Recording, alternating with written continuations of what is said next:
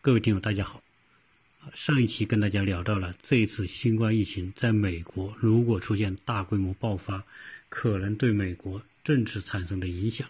美国的两党之争可能因为新冠疫情的爆发，让民主党带来机会。另外一个方面，美国之所以全社会对疫情都悠哉悠哉，还有一个原因就是美国老百姓对新冠疫情的反应。老百姓为什么不像中国老百姓那么紧张？啊，因为美国人。都习惯于把这种你打喷嚏、感冒、鼻塞、发烧看成是流感，所以流感每年都发，他们也就觉得很习以为常，啊，悠哉悠哉，人人若无其事，对吧？但是呢，现在有很多州也开始紧张了。这个老美原来很淡定的老美，现在也紧张，紧张。你看到网上，美国有些州开始排长队。去大超市采购，那个队一排几百米长啊！干嘛？恐慌了，担心到时候没东西了，买不到东西了。大家会说，美国是一个世界上最大的食品生产国，怎么会缺食品呢？哼！大家会想一想，不得不停产的时候，你就没有食品。这次疫情，我们看到的一个最。让我们要反省的事情，就是这个人类社会啊，基于他所建构建的这个社会关联体系，这个社会关联体系，第一是从它国家，就是国家下面的社会状态，你看它都是一环扣一环的，它就是一个类似于一个人吧。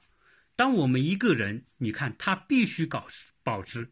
正常的血液循环，人体的循环它必须处于一种平衡和持续的状态，它不能停。我们说，假如说某一个人缺氧，只要缺三分钟，这个人就出现脑死亡，那么这个生命就一定会运转不下去，就会停止，这就是叫死亡。因为缺氧三分钟，我们全身所需要的氧气供应就供不上来，对吧？供不上来之后，循环就终止，循环一终止就死亡。实际上，我们每一个社会都是一模一样的。为什么中国政府要在那么危机的情况之下要启动复工，开启动生产？因为社会不能停止，经济不能停止运转。你可以把一个城市封死，但是经济不运转的话，这个社会也会承承受不住的。没有血液循环，经济循环已经成为一个社会的血液循环。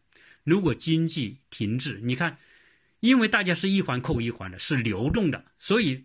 并不需要说在某一个环节储存特别多的东西，所有储存东西都是谁才储存东西？都是政府的战略物资的储备才有储存。所有的公司都希望自己的东西越储存越少越好，生产出来马上卖掉变成钱，再生产再卖掉变成钱，对吧？叫循环周转，啊，周转经济的周转就是一个社会的血液周转。好，现在如果出现。大规模不得不封城，工厂不得不关门的时候，周转停止，食工厂的产品就出不来，食品也出不来。你美国再牛逼，大家每个人都会想到这个时候什么最重要？命最重要。我一定要先保住自己的命嘛！我不保住自己命，什么都没有了。要保住自己的命，我唯一能做的就是那个时候老老实实待在家里，班也不用上了，也不要出门了，对吧？中国算厉害的，停了两个月，对吧？我们说从一月、二月、三月，有可能还得停。按照钟南山的这种预测，要到四月底。当然，在这个过程当中，生产的这个恢复和开工是一个特别重要的，维持一个社会正常运转的这样一个。过程。所以呢，现在美国人去抢购东西，是因为什么？因为中国、韩国、意大利现在所走的这个路，未来美国大概率会走到那一步。如果美国大概率走到那一步，意味着美国不封城也是不行。那个时候军队出来啊，一定是要停止流动，然后呢，工厂也不可能生产。到那个时候。生产品出不来，你买什么？你现在看到沃尔玛、Costco，看到所有的超市东西还是多的不行。如果随着美国越来越多的州宣布进入紧急状态的时候，超市里的食品也可能一夜之间就卖光。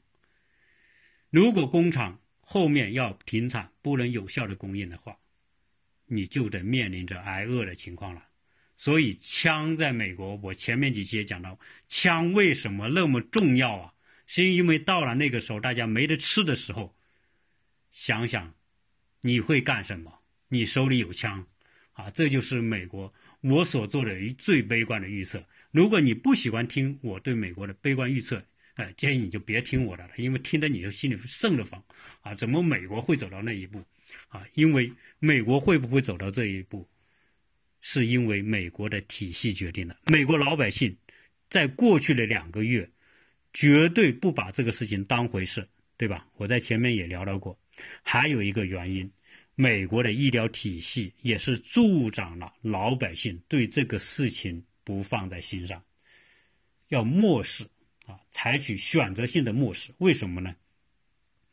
因为美国的医疗体系是全世界，我认为。最恶的一个体系啊！我用“罪恶”这个词来说，为什么呢？我简单跟大家来分析一下。你看看，在美国，如果一个人得了病，首先干嘛？你实在不行，你就找医院吧。所以美国人是，但凡我能够扛得住，我就不去找医生啊，因为美国看病是天下第一贵。啊，但我是不是真的第一贵？但是以我的印象，它是全世界最贵的。好，全世界最贵的，我只要去看病，那我可能就要花很多的钱。那有人会说，对美国不了解的人会说，美国人家不是有保险吗？买了保险，你不就用保险公司给你出钱吗？那可不是英国，英国是全民医保，美国是没有的。美国的全民医保原来在奥巴马时候。所得到的一个最重要的成果，就是为中低收入的老百姓建立一个医保体系，让所有人都有机会能够治病。但是，共和党川大爷一上台之后，就把奥巴马的全民医保一举废除。这个废除也可能会成为民主党反攻共和党的一个很重要的点，就是如果疫情大爆发。那么大家一定会指着大爷骂，为什么？因为我们当初有共民主党奥巴马的时候，搞了这么好一个医保体系，你给我它废除了，结果搞得现在老百姓有病不敢看。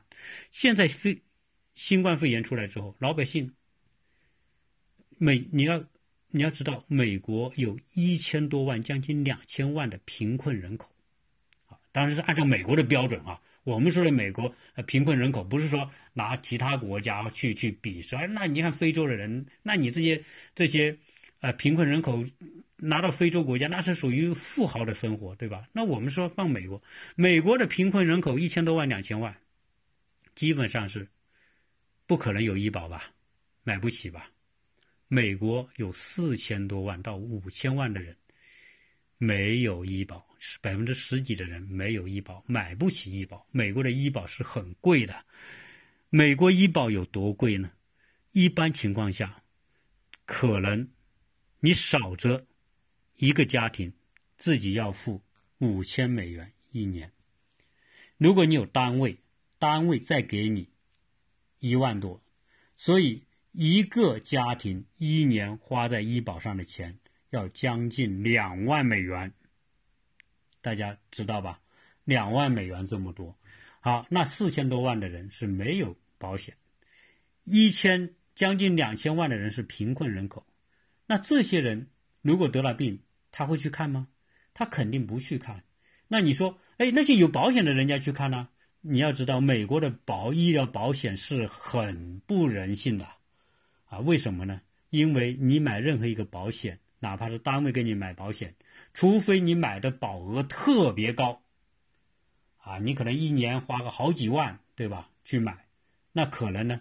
你的自付额低，所以美国的医疗保险有自付额叫 deductible。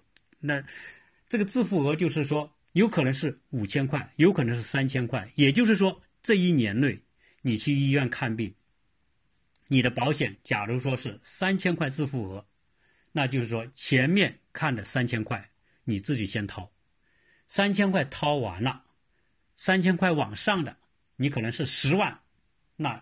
三千上往上到十万的那部分，保险公司给你出，大家听起来很好啊，对吧？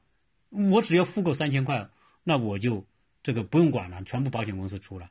但是大家知道，三千块不是一个小数，有的是更高，可能五千块，对吧？那三千块、五千块，你要先自己出，那谁愿意呀？你可能一个感冒花个几百，对吧？那我干嘛去？我不去啊？因为这几百还是你自己掏啊。我只要累计掏够三千块、五千块以上才是保险公司出，那你愿意掏吗？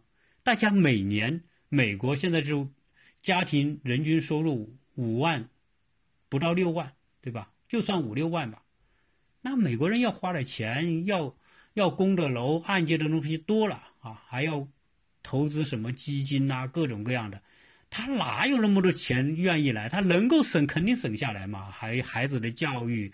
啊，总之是这个每个家庭的这个压力都不小，对吧？大家都不愿意去，所以买了保险的人也不会轻易去看病，啊，没买保险的更不敢轻易去看病。所以呢，现在很多人为什么美国说这个从去年的九月份到现在，已经两千多万人感染了流感病毒，已经一万多人死亡。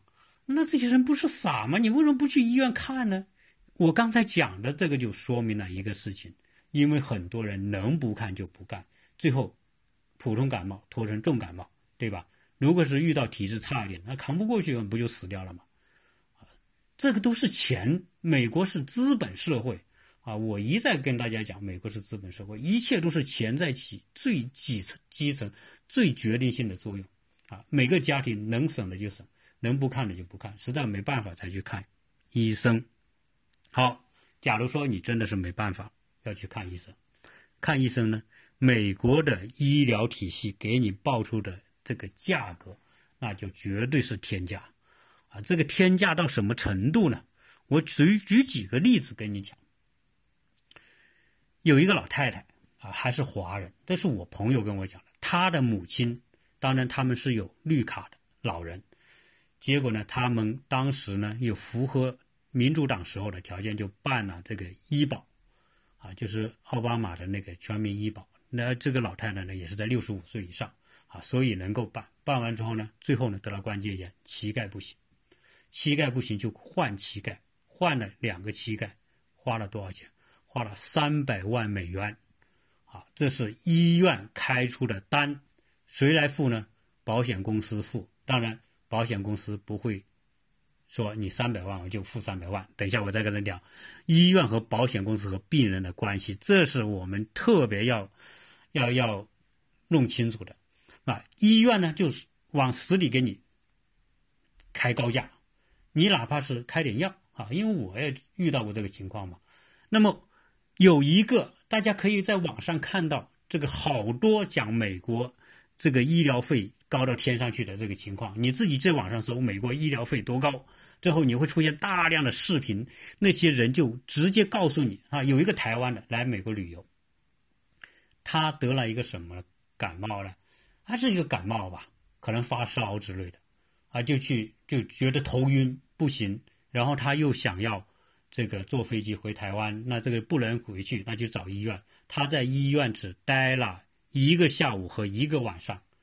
最后，给他一给了他三张单，一张单是医院的单，九百多美元一个下午一个晚上，这是医院给他的单；一个是，一个是检查的啊，好像比较一一种叫类似于设备检查的，给他三百多美元；一个是验血呃 X 光检查四十多美元。也就是说，他这一个下午到一个晚上就有一万一千多美元是开给他的这个单。然后呢，他就后来他他看到这个单时候，腿都是软的啊，立刻就懵了，傻眼了。后来呢，有人建议他啊，你跟医院去谈。啊，后来呢，他就跟医院去谈，啊，最后呢，啊，他说我的情况，我旅游，我怎么怎么样，我现在这个支支支付不起，最后谈来谈去，付了大概多少呢？最后付了两千多美元，就是这个医院呢，就跟他根据他情况啊，就跟他打个折，那可见什么？可见水分有多高有多高，啊，这是美国的医院，美国一个 X 光，对吧？随便一个 X 光，那都还算好的了。我有一个朋友，他是堪萨斯的，他去中国，然后跟我们很熟，他教我们小孩这个英语。有一次聊天，他跟我说：“他说你看我这个脸上有个疤吗？”我说：“是啊，有，不长，大概一寸长。”他说：“我这个疤小时候就是玩，就碰到某个东西，就碰到一个口子出来。那碰到口子没办法吧？你这是紧急事件，你得去。”医院了，结果他去去医院，医院的医生给他缝缝针，缝完针之后，这个但这种东西的没有碰到要害地方，缝缝针可能一个星期就好了，对吧？半个月就好了。结果他好了，他跟我说，我就这个缝一个针花了，我爸妈给我花了一千五百美元，啊，也就是一万多块钱，啊，这还有很多，就是住一个晚上，一个床位费随便就是少的一千美元。多的三千美元，啊，一个阑尾炎下来，那可能是要掉你十开给你开出这个单就十万美元，啊，少则几万，多则十万，这种情况呢是太多太多了啊，这个我就不举例子。好，为什么医院要这么干？啊，这里面就讲了另外一个角色，保险公司。保险公司跟那这里的关系是什么呢？保医生呢？医院呢？就是一个一个歹徒是打劫的，啊，所以所以有时候我们讲这个这个这个白衣天使啊，大夫啊，是是吧？他是白衣天使，是救人，这个治病救人的嘛？对我们中国人一般都是认为这样。好，这是美国呢，你会看到他面上对你都特别好。你去美国的医院诊所啊，他有各种各样的家庭医院、家庭诊所。啊，才是大的急救医院、大的医疗中心等等，它是分级的。一般首先，你都是去家庭医生那里，啊就是去那些小诊所。你进去的时候都很环境也很温馨，然后说话也特别有礼貌啊，笑得特别甜，啊，说话什么的都让你听起来很舒服。对，就是这个面上给你都特别舒服。特别觉得跟国内不一样，到国内啊医院呢，那就是这个海天海地的人，对吧？全部挤满了那种那种情况，总觉得这个医生对病人不好，然后医生呢，你排队排半天，然后给你谈几分钟就给你开个单子就出来，甚至有时候语气还不好。所以我们国内的人对国内的医生都是都是特别很多的这个批评，对吧？说这个医疗服务差，态度恶劣，或者是不重视病人等等。哎，相反。到了美国，会让你觉得宾至如归啊！对他这个宾至如归之后，这个笑的后面是大大的砍刀啊！这个刀那可不是一般的小刀，那是大砍刀，那直接就把你的灵魂砍砍灭掉、砍没的、砍没了啊！随便去医院动个手术、做个什么，真的是少则几万，多则几十万，这个单他就能够开得出来。好，这个时候就迫使你干什么？迫使你要有条件去买保险，那保险公司这个时候呢，哎，就过来了。那你买我的保险，然后呢，我给你，对吧？你出过超过了起付额之后，自付额之后，全部我给你包了，啊，那这个各种计划都给你，当然这个有不同的计划了哈。这个我们金啊、钻石啊、银啊、铜啊，什么这什么样的计划都有。你自己选，好，选完之后呢，那就告诉你自付额，所以每个人都是很慎重的权衡我买什么保险，哪怕是单位啊有保险，或者条件好的公司有保险，对吧？但是他还有自付额，要不然你就是大病小病你就随便往医院跑，对吧？那保险公司它吃什么？保险公司要吃你的第一个，我就是要吃你的这个基本的保费，而且呢，保险的精算里面很清楚，多少年龄、什么样的人、什么样的状态，大概这个赔率是多少，啊，有多少人一年交了保险费，一千一分钱都不花的。有很多人是一年一分钱不花，然后呢，有一些人是一年得了病，你要把这个钱去花到那个上面，那都有精算系统，而且这个是大数据精算，这么多年几百年了，那已经是很清楚了，保险公司能赚你多少钱，对吧？那首先你交了这个钱，保险公司现金流特别好，为什么巴菲特他的这个保险公司那么好？对吧？保险公司就是现金流，大家每年这个现金给到他，好，保险公司最后呢？如果出现不幸，真的有人得病要去看，要看医生，医生开出大的这个单来了，那保险公司有对策。首先，你买的时候，我给你不同的选择计划，同时还要给你选择，你是选择我的网络系统之内的医生和网点，还是网络系统之外的网点？如果你说我选择网络，你的。保险公司的医疗网络之外的，也就是说，我自己想去哪去哪可以，你要交的保费就高。如果你在我所安排的医疗单位之内，给你的保费就低。看清楚没？这个特别重要。那大部分人会选择谁？选择他的保险医疗单位之内的人嘛，的公司嘛，诊所嘛。为什么？因为你交的费低嘛。好，所以这个比例我不知道是多少，但是我相信大部分的人，因为都是中产阶级嘛，肯定是能省节省。所以你在你的医疗圈定的医疗单位之内低那么多，那我肯定选，对吧？我肯定选这种啊单位嘛，医疗单位看病，那我就少付保费。好，那相信大部分的。这个人会做这个选择，做这个选择之后，保险公司就有一种筹码。什么叫筹码呢？他就跟他的医疗单位签合同，我推荐来的病人，你开出的单，比如说开的十万，那他会跟他定一个协议，这个协议就是有可能就是两折，可能一折，可能三折，多少我不知道，这个都是秘密协议，谁也不会知道。但总之他一定有这个协议，为什么？他保险公司，我把这些病人抓在我的手里，做成一个大的这个客户群，统一跟医院谈价。那你医院要不要？医院肯定要这个这批病人了，因为他有这批病人之后，他就什么？他就有基本的这个客户群体，这个基本客户群体对他来说很重要，对吧？医院医生他是。他开一个诊所，他一定要有一批病人，才能养得起他这个诊所。他还上学，人家花几十万美元的学费，甚至可能有贷款的。我没有一个基本的客病人圈，我怎么来赚钱？怎么来还这个贷款？对吗？好，所以他肯定会愿意跟保险公司来。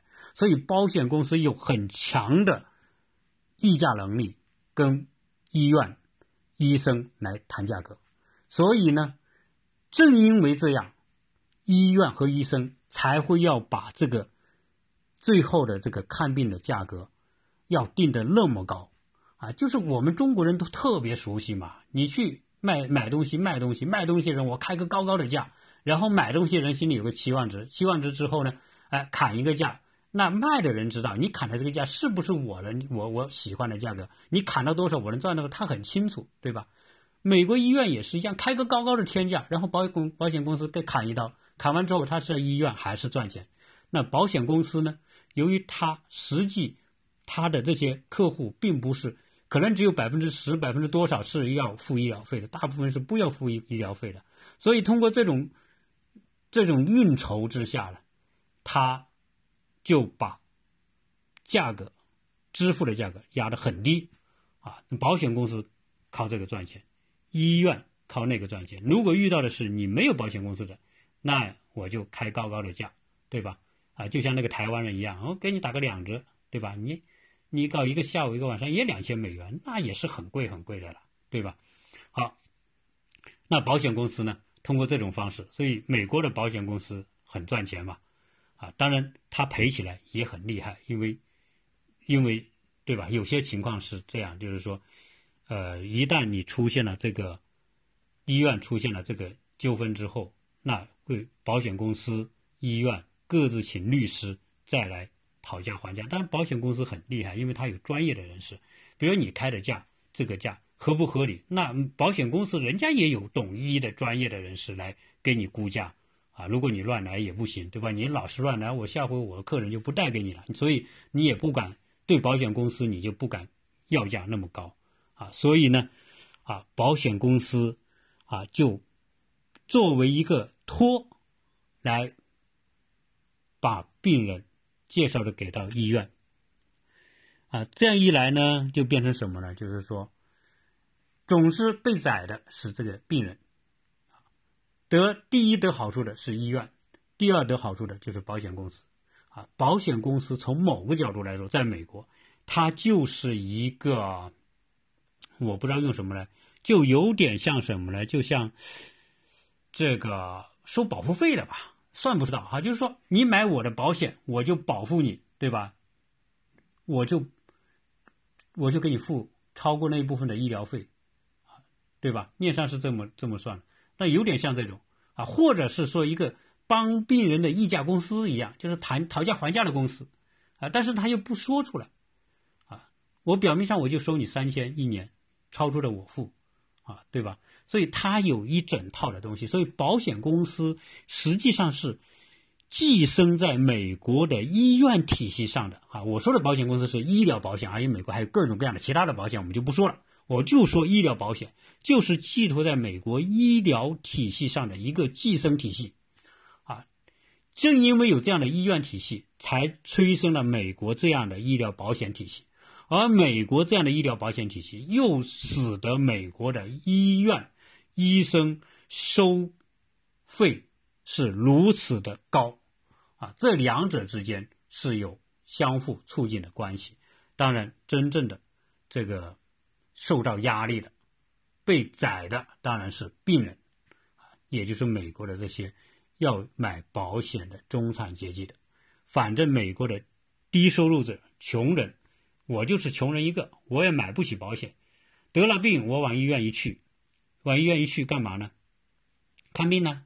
哎，我原来讲了，美大家都知道，美国医院是先治病救人呐，对吧？来了就给你看看完之后，再给你一大堆天价的这个这个药单给你啊，啊，那穷人我就来，你也帮我治；流浪汉我来，你也帮我治。治完之后，那。我问你要钱，然后最后我说我是流浪汉，我根本没收入。那最后医院怎么办？医院就找政府要钱，啊，政府呢在，政府有很大一笔开支是用在什么？用在给这些穷人付医疗费的，啊，政府来买这个单。好，那很多中产阶级是在美国是最累的，因为什么？他要保留他的信用。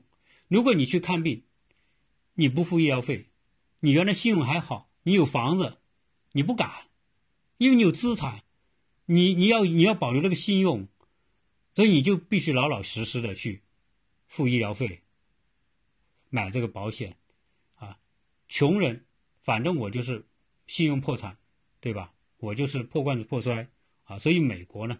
啊，这种社会体系里面，真正为什么最难的就是那些中产阶级，特别有钱的也无所谓，因为特有钱，什么川普是吧？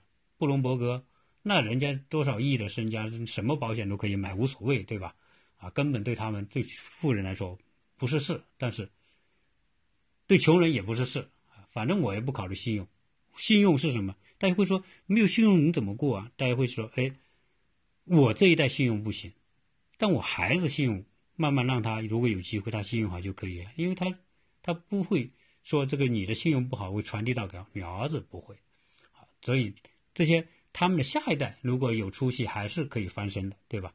啊，中产阶级你就必须背着这么沉重的保险，背着这么可怕的医疗费来生活，所以美国人不敢随便去看医生。好，今天新冠肺炎来了，这个时候我就自我安慰，我就是个感冒，我干嘛要去检测一下收我几千块，我就不去啊。所以呢，这就是美国民间老百姓也不愿意检测啊，是跟他的。医疗保险体系有巨大巨大的关系，这几个环节，官方不想公布真实的情况，老百姓不想去主动的去检测，那你说美国实际的公布的人数和实际可能在在社会当中已经感染了病毒的人数有多少？成立不成立？这是我个人的分析，啊，这也是导致为什么日本的媒体。率先质疑新冠肺炎是从美国传出来的，因为美国民间很多人可能早就有说，在去年的十一月份以美国已经有新冠肺炎了，只是大家都把它当感冒看，政府也把它当感冒看，然后美国人还到处跑，那这样一来，有可能就是，但这个是日本的媒体的这个质疑啊，所以说这个新冠肺炎有可能就是你美国。传出来的，你美国几千万人感染所谓的流感，然后死了一万多人，你都把它当流感来看了吗？你没有说去检测它的新冠肺炎嘛？所以现在就是说有这样的质疑，所以钟南山才说这个疫情大爆发在中国的武汉，但是源头未必是中国。他发出这样的一个一个疑问，和日本人所发出的疑问。是相似的，这个呢，我可能这一期节目有点长啊，希望大家原谅哈，因为一个话题说完了，我又不想停啊，所以我就只能叨叨叨说这么多了。呃，关于这个啊疫情呢，自然是现在的这个焦点啊，所以美国的医疗体系在这一次疫情大爆发之后，会遭受严重的挑战。那么现在美国的新的那个民主党的可能的候选人桑德斯，他又重提全民医保，要建立医保体系，因为他是鼓吹社会主义的啊，美国社会主义的这么一个候选人。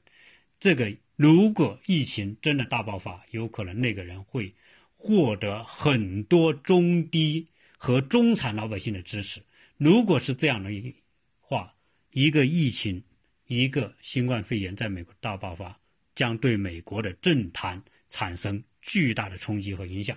啊，关于这一期呢，就先扯这么多。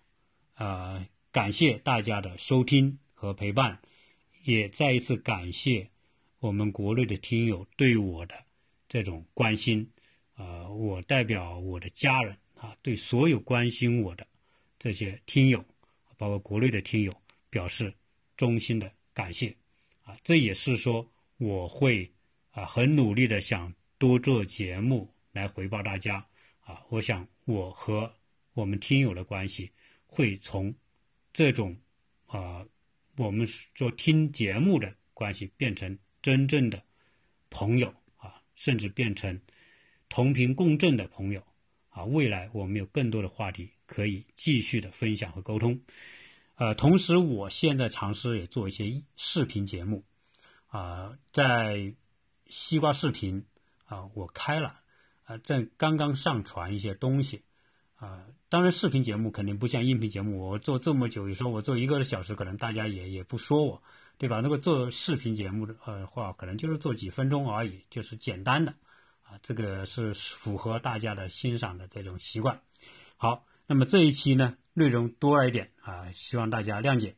那么欢迎大家继续期待下一期的节目，谢谢大家收听。